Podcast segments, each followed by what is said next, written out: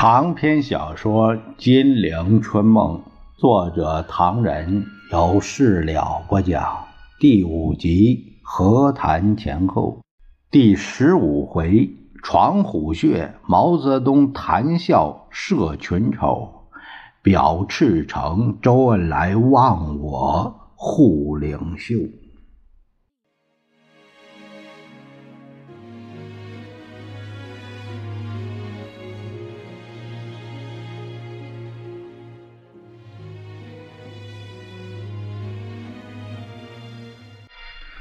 蒋介石似懂非懂，他只是表示：“呃，不管写了些什么，我内容如果是造反，那不行。回头你去问问陈主任吧。”张群把那件差事推给了陈布雷，陈主任也知道这件事儿。待张群走后，蒋介石把陈布雷找来。听说毛泽东送给李阿子一首诗，有这事吧？有这事，不过不是诗，是词，也不是毛泽东专为李阿子写的，是两人抬起诗词。毛说最近填过一首咏雪的词，呃，柳就请他写下来了。毛泽东的词怎么说的？他们已经抄下来了。陈布雷展开纸，他念道：“呃，北国风光，千里冰封，万里雪飘。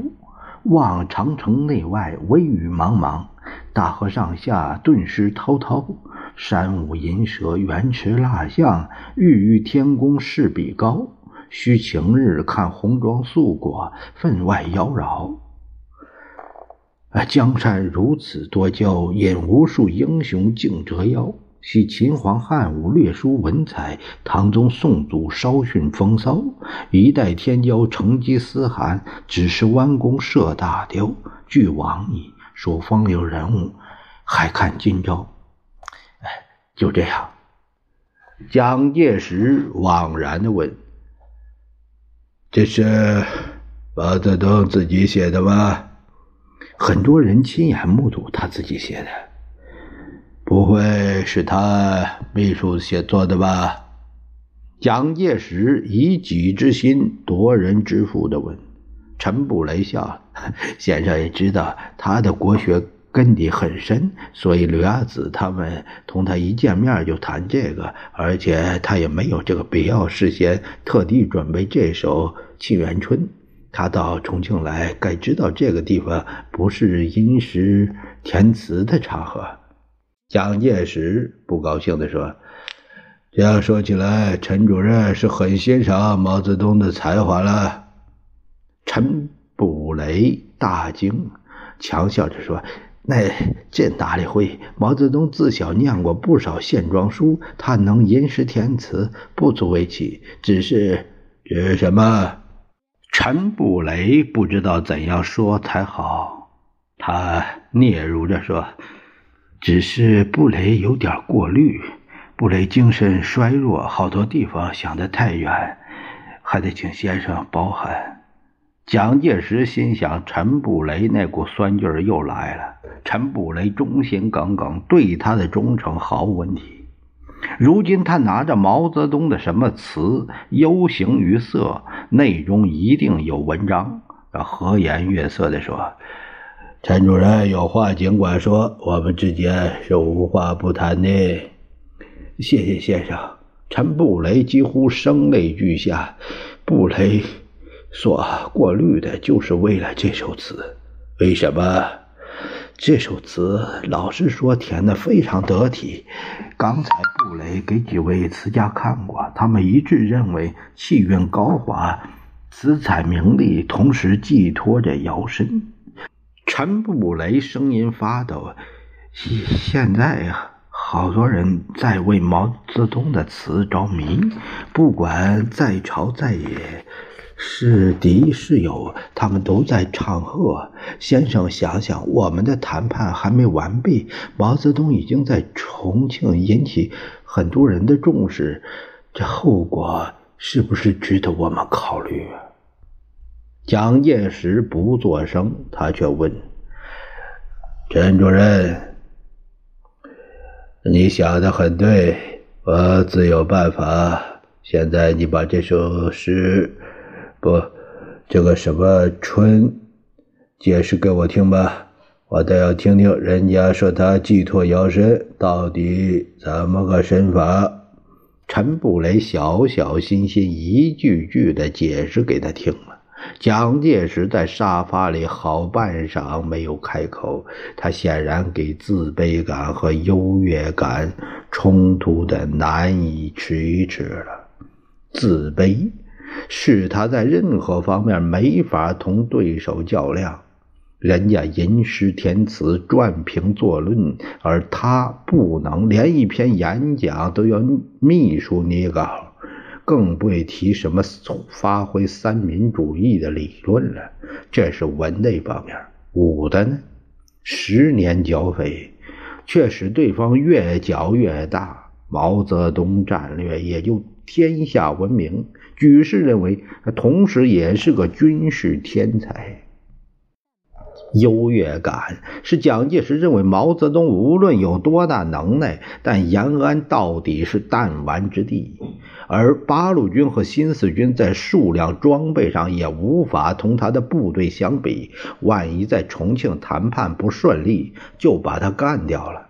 蒋介石当然知道，他要在他的管辖区中杀一个人，简直如碾死一个蚂蚁。可是。人家不是蚂蚁。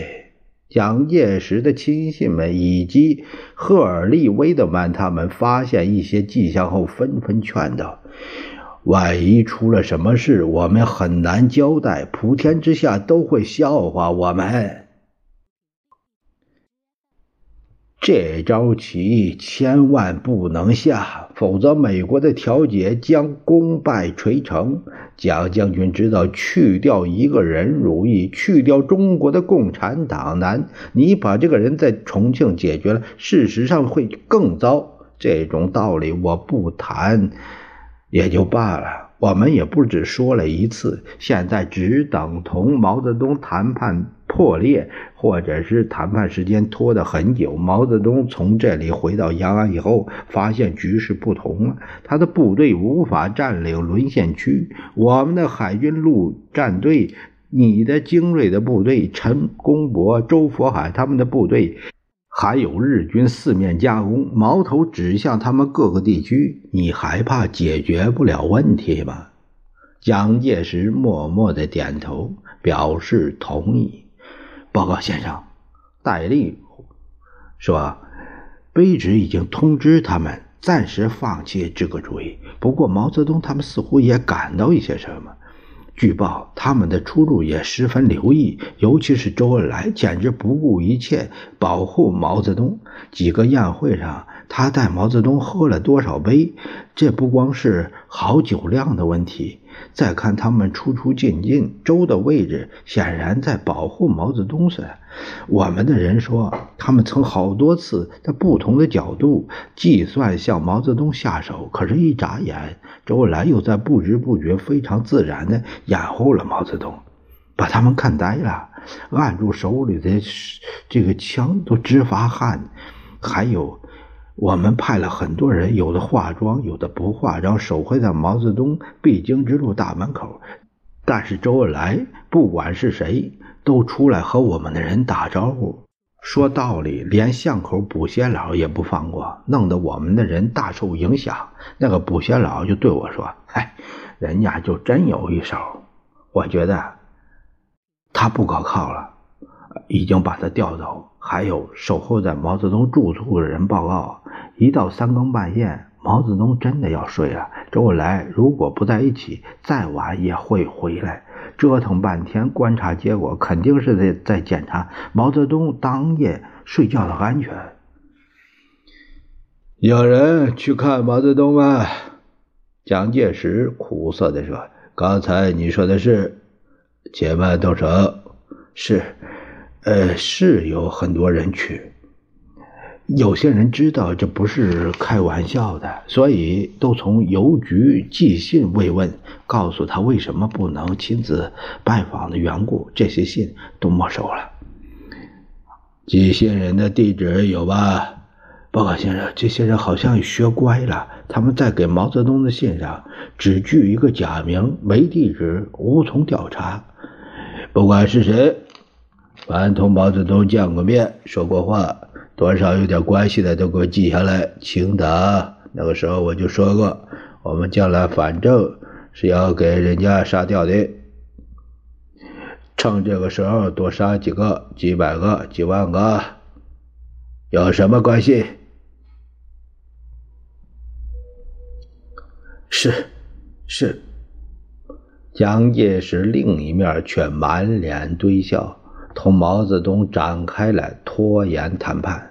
谈判在艰难进行，谈判在蒋介石有恃无恐的情形下进行，谈判在毛泽东顾全大局、坚持和平的情形下进行。二李大使，蒋介石说：“毛泽东说他们坚决避免内战，他们的武装应该参加受降。”他们什么解放区民主政府应该被承认，但我拒绝了。我一口咬定要实行军令政令的统一，说我是在实行独裁，我也不在乎。你应付的对，赫尔利·威德曼郑重的嘱咐说。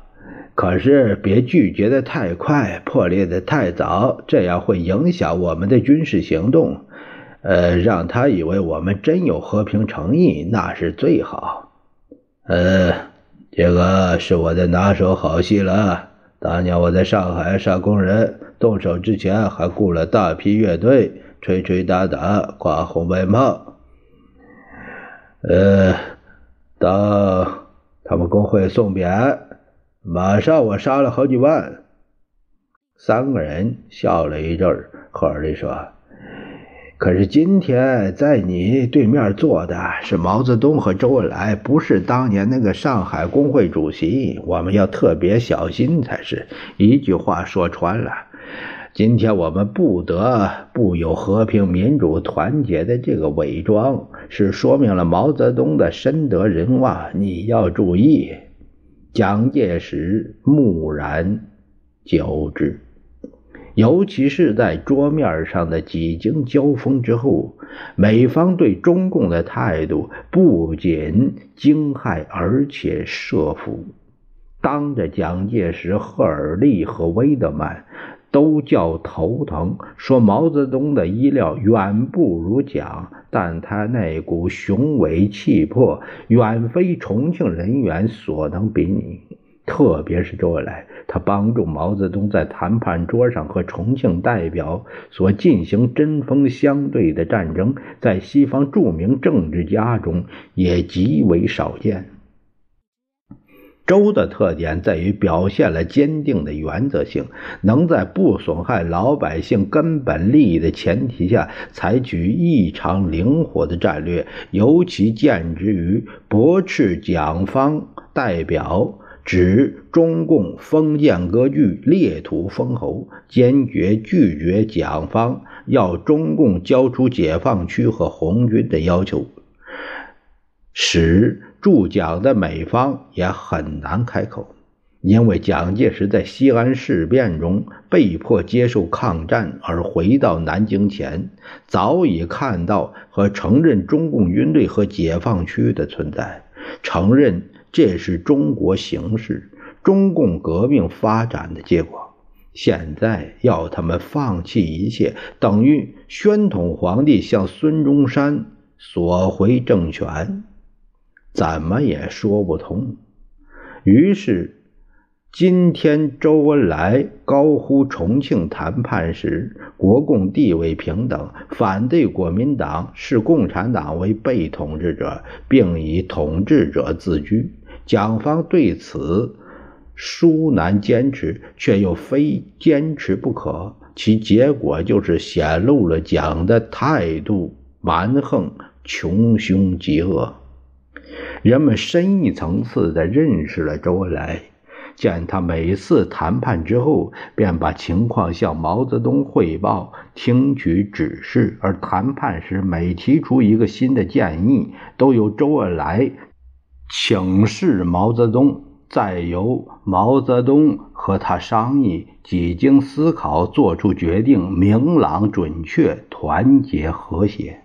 人们深一层次认识了周恩来。